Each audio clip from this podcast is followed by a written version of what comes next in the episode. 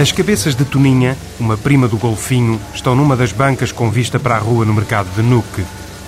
Duas cabeças, com os focinhos curtos virados para cima, junto a vários pedaços de carne escura. Mike Earl, um pescador terranovense de bacalhau que a quase extinção da espécie fez mudar de vida, explica-me que o sabor deste mamífero não é bem carne, mas muito menos peixe. It's not fishy. It's not what you think. It's not, uh, Uh-huh. although it's a fish or a mammal, but it's not, it's not. Por entre alguns animais mais ou menos reconhecíveis, descubro, com surpresa, uma banca onde estão alinhadas pequenas gaivotas, ainda com o casaco de penas. Debaixo de telha estão os expositores maiores. Ao fundo, alguns pedaços de pele de baleia, negra de um lado, com uma camada de gorduras branquiçada do outro.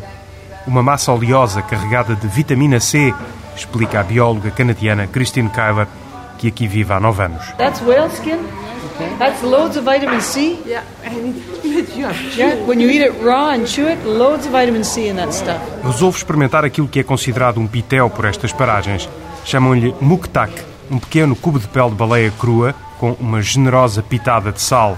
À primeira dentada, a gordura espalha-se pela boca e depois, para quem resiste, a pele de baleia mostra o que vale, transformando-se numa espécie de pastilha elástica sem corantes nem conservantes. The wat slags whale, hè? de- Silpisk. It's a, a minke whale. Minky. Minke whale. Ao lado dos despojos da minke whale, uma baleia anã, estão várias peças de caribu.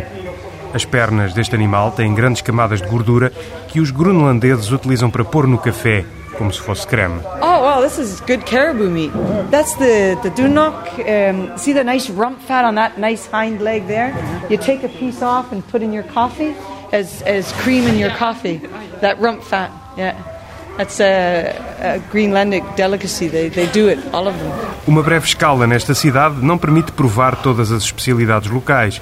O cafi tunulik, com a tal gordura de rena, vai mesmo ter de ficar para a próxima.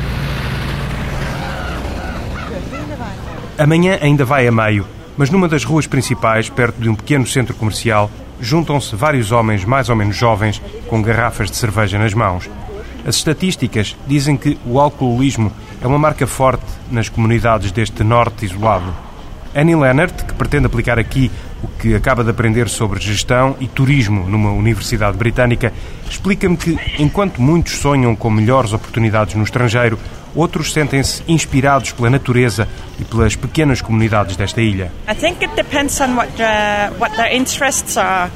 Uh, some of them thinks think that there are not enough opportunities and want to go abroad. Other people feels feel very inspired staying here, just close to the nature and small communities.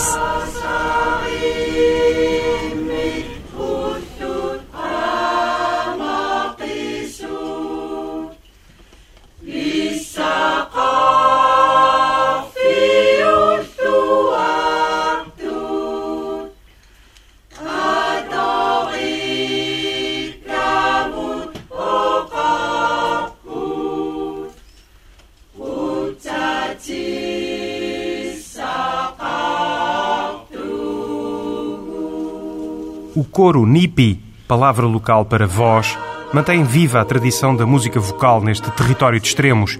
A Groenlândia é a maior ilha do planeta, quase quatro vezes o conjunto da Península Ibérica, mas a cidade de Nuuk gosta de se apresentar como a capital mais pequena do mundo. Vivem aqui 14 mil pessoas. O imenso coração gelado ocupa 80% da Groenlândia e chega a atingir 3 km de espessura. A ilha faz parte da Dinamarca, mas tem uma grande autonomia. Por exemplo, não integra a União Europeia para proteger os recursos do mar.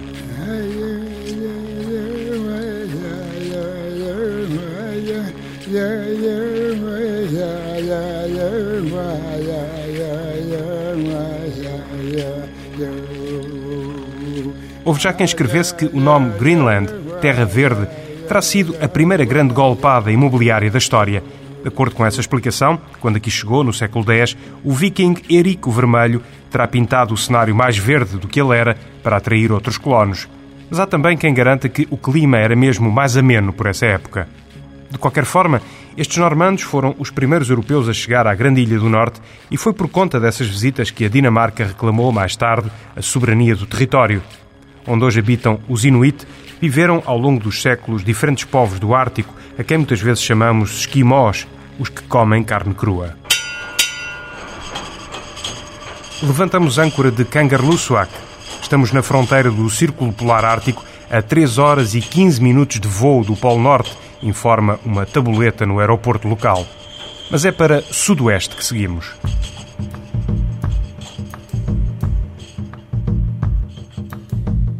Kangorlussuaq quer dizer o Grande Fiord, e é imenso este braço de mar que encheu um vale glaciar com mais de 170 km de extensão.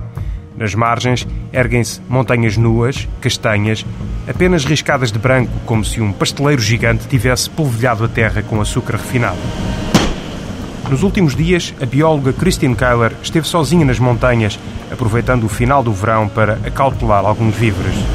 In Kankalusak, I was hunting uh, one musk oxen, two reindeer and five Arctic hares. Caçou um boi almiscarado, duas renas e cinco lebres do Ártico. Quando chega ao navio, tem manchas de sangue nas roupas de verde camuflado e traz à cintura duas facas que servem para desmanchar os animais. Christine Kyler trabalha num Instituto de Recursos Naturais da Groenlândia e, tal como a maioria dos habitantes da ilha, adora caçar. Why does one love hunting? Have you ever hunted?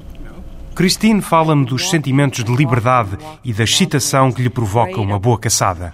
But then you see an animal and suddenly and you're in hunter mode. It's like, okay, how am I going to get up to this animal? How am I going to position myself to it? And you're everything's just you're just very alive. Na Groenlândia, a caça, sobretudo ao boi almiscarado e ao caribu, não só é uma tradição, mas garante-me uma necessidade. Predators. Aqui, na costa sudoeste da Groenlândia, não existem grandes predadores como lobos, linces ou os ursos que estão mais para o norte e do outro lado do mar, no Canadá. Christine Kyler explica que os caribus e os bois não param de se multiplicar, ameaçando a sobrevivência do pouco pasto nas estreitas faixas de costa que o gelo não consumiu.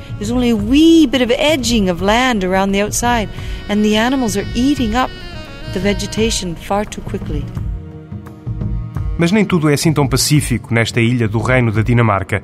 A caça de algumas espécies animais é contestada por outros países e algumas organizações.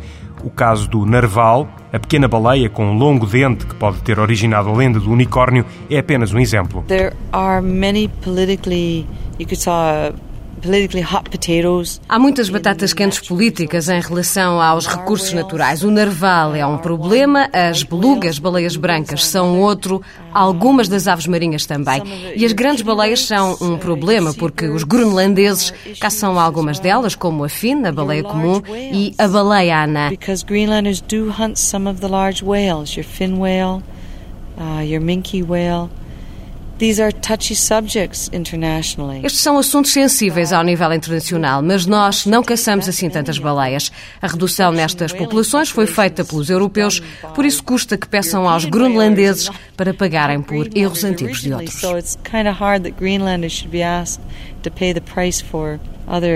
People's mistakes, earlier mistakes. Para já largamos ferro ao largo de Kangamiut, uma pequena aldeia com pouco mais de 400 habitantes na costa sudoeste da Groenlândia. Quando nos aproximamos de terra, o que salta à vista são as pequenas casas pintadas com cores primárias vivas, azul, amarelo, vermelho, pequenas casas assentes em estacas e escadas de madeira sobre os rochedos, nem uma árvore no horizonte. No pequeno porto há algumas focas mortas atadas pela barbatana da cauda de molho junto aos barcos num frigorífico natural. Um pouco mais acima, alguns miúdos disparam pedras sobre a baía com uma espécie de fisgas feitas com gargalos de garrafas de plástico aos quais ataram uns pedaços de borracha. Alguns habitantes vendem peças de artesanato em pele de foca e pequenas esculturas em pedra e osso, enquanto os miúdos desfilam ali à beira em bicicletas todo o terreno, com sapatos desportivos de marca e bonés de beisebol, afinal, iguais a tantos outros miúdos do mundo.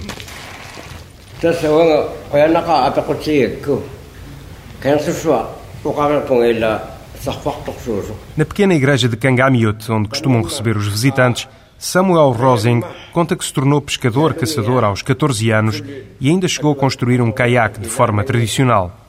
O maior susto da vida apanhou-o num dia de tempestade, quando um barco maior, aí com uns 6 metros, começou a meter água e a bordo também uma sobrinha de 6 anos. Samuel Rosing diz que se lembra como se fosse hoje ele e os outros, horas a fio, no Mar Bravo, a remar e a retirar a água gelada para evitar que tudo e todos fossem para o fundo.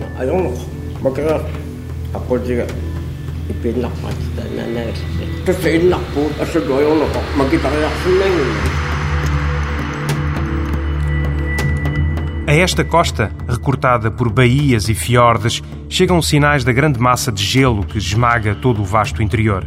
Algumas paredes de rochas metamórficas parecem uma galeria de arte, com linhas fluidas, pinceladas ao longo de milhares de milhões de anos são as raízes das montanhas, como lhe chama Denis Antonge, um geomorfologista com um profundo conhecimento das paisagens do Ártico. Para mim, as pedras representam a história da Terra e, por isso, também a nossa história. Como eu costumo dizer, é um alfabeto diferente com que aprendemos a ler.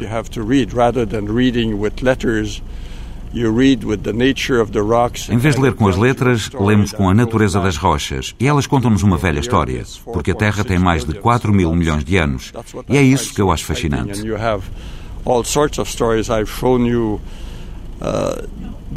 E assim tem histórias muito diferentes. Por exemplo, os vincos gravados pela passagem dos glaciares. Esses riscos nas belas pedras polidas. Pode ver que é bonito e nada mais, mas há ali uma história, se souber como ler. Conta-lhe uma história diferente, como o gelo esteve ali há algum tempo, que houve uma cordilheira por cima. É como ler um bom livro. Vale a pena ver mais de perto. Estamos agora no Evighetsfjord, junto ao glaciar Taterat. Num barco de borracha a motor, contornamos os pequenos pedaços de gelo azul, os Bergibits, filhotes de icebergs, enquanto escutamos o gelo a estalar libertando bolhas de ar que foram aprisionadas pelas toneladas do glaciar. Pequenas bolhas que são amostras da atmosfera tal qual existia quando caiu a neve que deu origem a este gelo. Aqui, a água é de um azul turquesa esbranquiçado, chamam-lhe leite do glaciar. A cor é o resultado da luz refletida nos sedimentos finos, na poeira provocada pela fricção do gelo nas rochas. Com um golpe de leme e motor, percorremos a zona e Denis Antonge aponta para as encostas onde os rios de gelo parecem ter suspendido a lenta marcha para a água. Cá embaixo há muitas pedras acumuladas, num claro sinal de que o gelo já ali esteve, talvez há menos de um século. That is where the glacier was less than a century ago. In fact, probably a lot less than that. And a glacier does not move back, of course, it has no reverse. What it does is that it melts faster than it moves forward, and therefore the front recedes. Ora, se um glaciar não inverte a marcha, Sucede aqui que a velocidade com que derrete é maior do que a velocidade com que desce para o mar, e dessa forma os últimos metros do vale ficam sem gelo, apenas com rochas e detritos. Denis Santons lembra que há pessoas que ainda negam o aquecimento global, mas perante cenários como este, torna-se difícil negar uma evidência. global warming, but when you're here, it's a tad difficult to deny that. Seguimos viagem. Entre a Groenlândia e a ilha de Baffin, no Canadá, há que percorrer os 700 km do Estreito de Davis. Nesta noite, ou noutra igual, basta que o céu esteja assim, imenso e limpo, enfeitado com milhares de estrelas, e a magia pode ser ainda maior. De repente, acende-se um fogo verde, um véu ondulante. Parece que alguém espalha uma tinta aguada, fosforescente, em constantes movimentos de pincel, uma pintura viva que ora ganha volume, ora se enrosca na ardósia infinita. As palavras também dançam na cabeça quando procuro fixar a melhor descrição. Espíritos, comenta alguém ao meu lado, e por entre os sorrisos cúmplices, ninguém parece querer levar a sério a explicação científica da magia que estas luzes do norte se chamem aurora boreal e que sejam o resultado do choque de partículas do Sol atraídas pelo magnetismo polar com átomos na alta atmosfera. Os deuses fizeram horas extraordinárias, dirá um dos companheiros de viagem, já de madrugada, quando o lume se extingue lentamente e o baloiçar do navio pronuncia um sono tranquilo.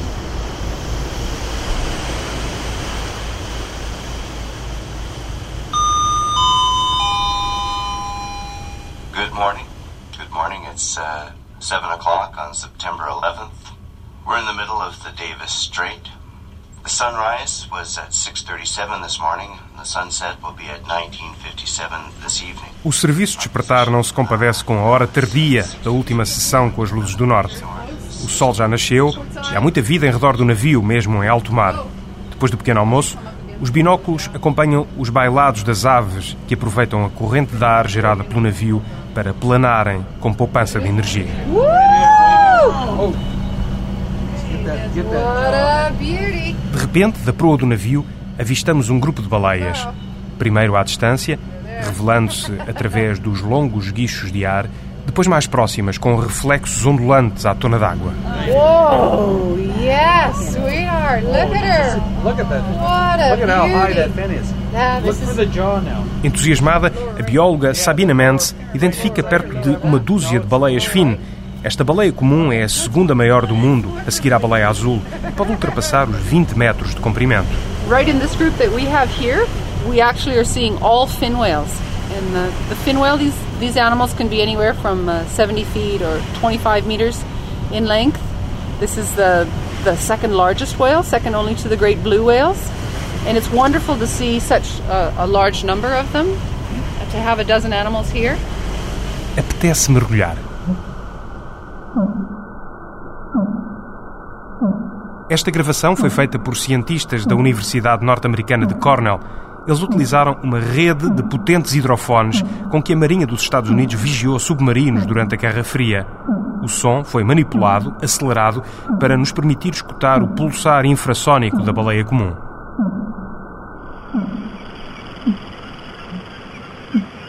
Neste outro registro, um tremor de terra intromete-se numa festa de baleias comuns, baleias corcundas e baleias anãs.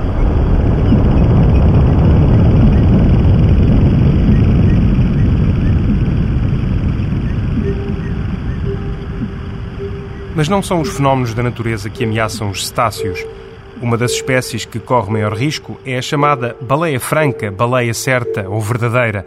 A proteção desta baleia é hoje uma das causas prioritárias do IFO, Fundo Internacional para o Bem-Estar dos Animais, uma organização não governamental que nasceu há cerca de 30 anos durante os primeiros grandes protestos cívicos contra a matança de focas no Canadá. Barbara Cartwright, uma ativista do IFO, explica que, nos últimos anos, as poucas baleias sobreviventes têm sido ameaçadas pelos grandes navios e pelas muitas redes de pesca perdidas no oceano. In Canada, we are lucky to be critical habitat for the North Atlantic right whale. O Canadá tem a sorte de ter um habitat vital para a baleia franca do Atlântico Norte, a mais ameaçada das grandes baleias do mundo, de que sobram apenas 300 a 350. Elas têm esse nome porque eram a baleia certa para caçar quando isso acontecia. Movem-se lentamente e ficam a boiar, por isso são fáceis de ver e de seguir, o que quase as dizimou. Esse mesmo comportamento está a dificultar a recuperação da espécie, porque ficam a boiar e os navios avançam na zona. Elas não fogem e os navios atingem-nas. Muitas morrem todos os anos, perdemos oito só no ano passado. Foram atingidas por navios ou apanhadas por redes perdidas. É um número muito elevado para uma população de 300 a 350. which is very large for a population that only has 300 to 350. A pressão dos ativistas já levou o governo canadiano a alterar algumas rotas de navios junto à costa e os pescadores estão também a ser sensibilizados para vigiarem as redes. Mas não são apenas as baleias que correm riscos nestes mares do norte. Right now, uh, about 300,000 seabirds are estimated to die every year. Estima-se que cerca de 300 mil aves marinhas morram todos os anos ao largo da Terra Nova devido a descargas poluentes intencionais de navios que passam por aqui a caminho dos Estados Unidos. Em vez de pararem nos portos para limparem os tanques que estão cheios de óleos e produtos tóxicos, os comandantes sem escrúpulos fazem as descargas no oceano e seguem caminho. Isso deixa as aves vulneráveis aos efeitos dos óleos e basta o equivalente a uma moeda para que as penas deixem de ser impermeáveis a estas águas geladas. E o facto é que todos os anos morrem mais aves do que o conjunto das mortes provocadas pelo derrame do petroleiro Exxon Valdez. In fact, more seabirds are dying every year than died in Exxon Valdez. Estes alertas já levaram ao endurecimento da lei. Quem for apanhado a sujar o oceano fica sujeito a uma multa mínima de 100 mil dólares e agora são os comandantes dos navios que têm de provar que cumpriram todos os regulamentos.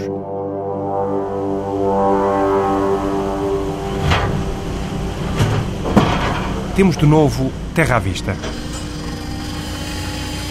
Os marinheiros fazem descer a escada ao longo do casco do navio e os zodíacos, os pequenos barcos de borracha, são colocados na água para uma exploração da ilha monumental. De repente, longos braços de nevoeiro envolvem a ilha junto à água e os condutores dos zodíacos são aconselhados a permanecerem juntos.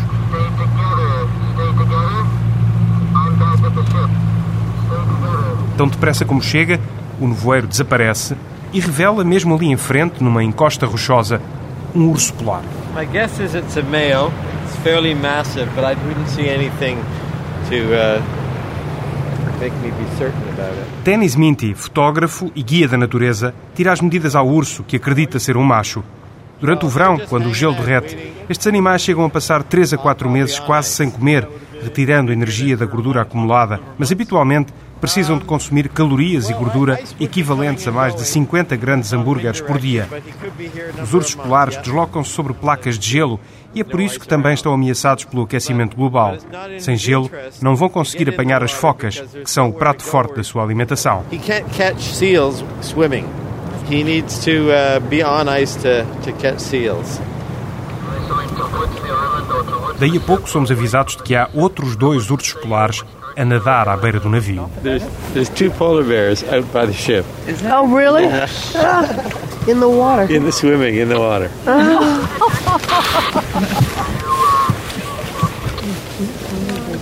Waiting for us. Resolvemos ficar mais algum tempo junto à ilha, porque não queremos ser o almoço de ninguém, e acabamos por encontrar um agitado grupo de morsas. Keep watching that area.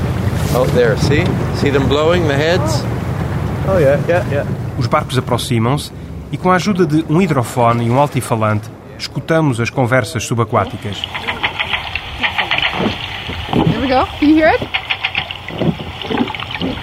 Can you hear it through your tubes? Dun, dun. How do they do that? Um, air through pouches in their throat create the sounds, the underwater sounds. Walrus, walrus uh, create and defend underwater territories in this way. A bióloga Sabina Mendes explica que as morsas produzem estes sons através de bolsas de ar que têm na garganta para defenderem o território debaixo d'água. Os ursos que rondavam o navio nadaram para a ilha e nós rumamos para sudoeste, a caminho da selvagem costa norte do Labrador. O nome desta zona do Canadá terá sido inspirado pelo lavrador açoriano João Fernandes, que acompanhava uma expedição de Gaspar Corte Real no início do século XVI. Mas a referência mais citada pelos especialistas é a de um francês que ficou muito desagradado quando aqui chegou. So we are now approaching the. Agora estamos a aproximar-nos das montanhas Torngat, onde as rochas têm quase 4 mil milhões de anos, no norte do Labrador. Não há árvores, é muito árido e quando o explorador francês Jacques Cartier aqui chegou, em 1534, ficou tão deprimido por não encontrar árvores e só pedras despidas e escuras que escreveu nas suas notas: Esta deve ser a terra que Deus deu a Caim. This must be the land that God gave to Cain. Uma paisagem que inspirou o músico e compositor Ian Tamblyn. This is a song I wrote a few years ago coming down this coast.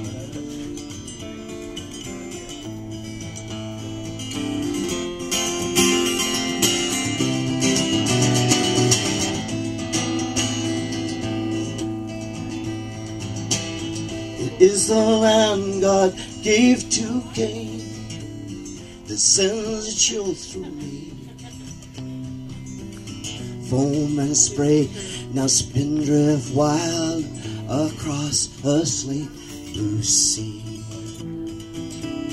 No green valley to welcome us to the Torngat shore, where winter dust September hills down the coast of Labrador. Mm-hmm.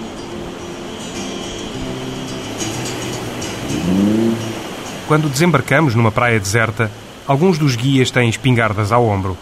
Na visita exploratória foram detectados vestígios da presença de ursos polares e as instruções para este passeio são muito claras. Once again, remember your time is 1 o'clock for last boat, and we think we have some polar bear sign down by the lake over here. So make sure that there's always a gunman in front of you. Aaron will have a gun, and I'm going to have a gun up here. And Mike will have one. Aaron, Dennis e Mike são os vigilantes de serviço neste e nos próximos desembarques. Mas nenhum urso vai perturbar a descoberta de um território onde as plantas vivem coladas ao solo, porque ali a temperatura é mais amena e conseguem resguardar as reservas de água dos efeitos do vento seco.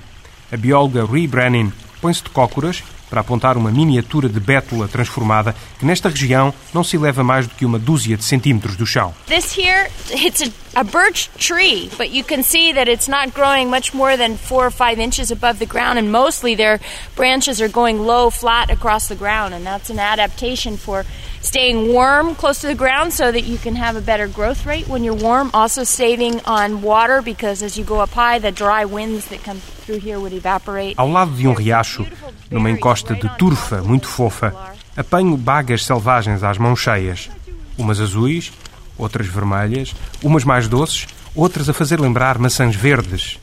Um pouco mais acima dou com uma armação branca de caribu que este animal substitui todos os invernos, nascendo-lhe outra, inicialmente coberta por uma espécie de luva de veludo.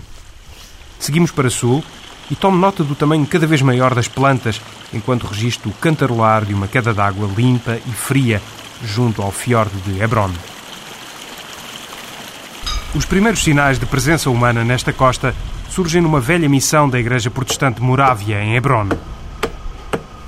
Os edifícios foram abandonados no final da década de 50, quando as autoridades resolveram concentrar populações dispersas, dizendo que assim podiam prestar melhor assistência gastando menos dinheiro. A reconstrução da igreja de madeira está a ser dinamizada pela Associação Inuit do Labrador, mas ao lado, outros edifícios ameaçam ruir a qualquer instante porque não há dinheiro para tudo. Tom Doe, um dos seis operários aqui destacados na estação mais amena, explica que, para além da igreja, havia um dormitório, uma escola e um entreposto comercial. No pico da ocupação, terão aqui vivido umas 650 pessoas. I'm not sure, but I believe that there was upwards of 650 people living here at one time. Right?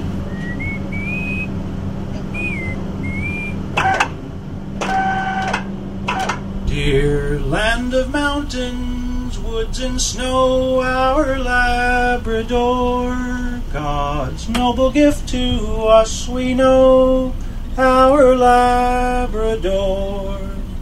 Thy proud resources waiting still, the splendid tasks will soon fulfill, obedient to thy Maker's will, our Labrador. Nestes mares do Labrador e também mais ao sul, na Terra Nova, navegaram muitos pescadores portugueses, bascos e outros europeus.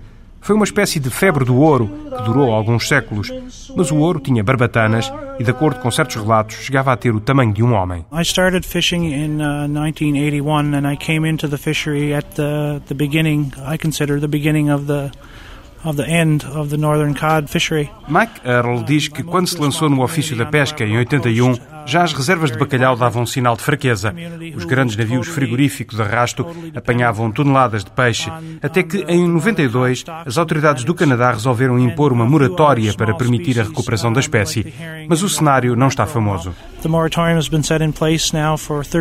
A moratória está em vigor há 13 anos. Quando ela foi declarada, a quantidade de bacalhau representava 10% da biomassa histórica e hoje está nos 8%. Por isso está a encolher e há cada vez menos dinheiro para pesquisar e ajudar a recuperar o bacalhau e cada vez mais dinheiro para a gestão de outras espécies. Os pescadores da Terra Nova e Labrador continuam proibidos de apanhar este peixe, mas ele está a ser pescado por outros países as I mean local uh, Newfoundlanders and Labradorians, to fish the stock, but it's still being fished by other countries. Os bacalhaus de hoje já não têm o tamanho de um homem, e isso explica-se pelo facto de estarmos a descer cada vez mais na cadeia alimentar. Um caminho arriscado, alerta a bióloga Ree Brennan. You have noticed in the recent times, in the last 10 years, Nos últimos 10, 15 anos, fomos apanhando cada vez mais camarões e caranguejos, e os peixes que vemos no mercado são cada vez mais pequenos. O que isso significa é que já apanhamos quase todos os grandes peixes. Cerca de 90% dos grandes peixes dos oceanos já foram apanhados e comidos. E ao pescarmos mais para baixo na cadeia alimentar, estamos a apanhar peixes pequenos e camarões que estão perto da base dessa cadeia are close to the bottom of the food chain. And so it's an indication that the ecology or the Isto é uma indicação de que a ecologia, o sistema das relações naturais nos oceanos, foi severamente perturbado. É como se na Terra apanhássemos todos os predadores, os leões e os tigres, os gnus, e depois matávamos também os pequenos antílopes, e depois só ficávamos com os ratos, e depois começávamos a preparar receitas delicadas com ratos e baratas. And so then you start to do gourmet gourmet recipes for the rats and the cockroaches.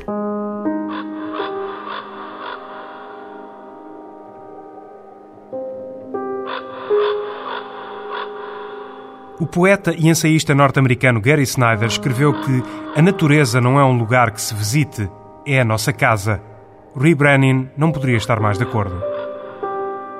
I feel very strongly that nature isn't something out there. Nature is its home, it's who we are. Acredito convictamente que a natureza não é uma coisa que está por aí. A natureza é o lar, é quem nós somos, é o modo como sentimos nos nossos corações, é a vizinhança, é o nosso jardim das traseiras, é o que escolhemos comprar ou não comprar na mercearia, como vivemos as nossas vidas. E durante milhões e milhões de anos vivemos eh, completamente dependentes da natureza, à mercê do clima e dos animais que existiam para serem caçados e comidos. Há quem acredite que faz parte do nosso código genético o amor e o fascínio com a natureza que temos quando somos crianças. E se não alimentamos, podemos tornar-nos adultos desinteressados. Mas basta um pouco de cuidado para que isso floresça e para que as pessoas percebam que fazem parte da natureza. Os seres humanos são um dos animais que cresceram com a natureza e, para o nosso bem, para a nossa sobrevivência, é decisivo que valorizemos a natureza e a tratemos bem. We need to nurture that for our own survival. It's now critically dependent that we value nature and take care of it.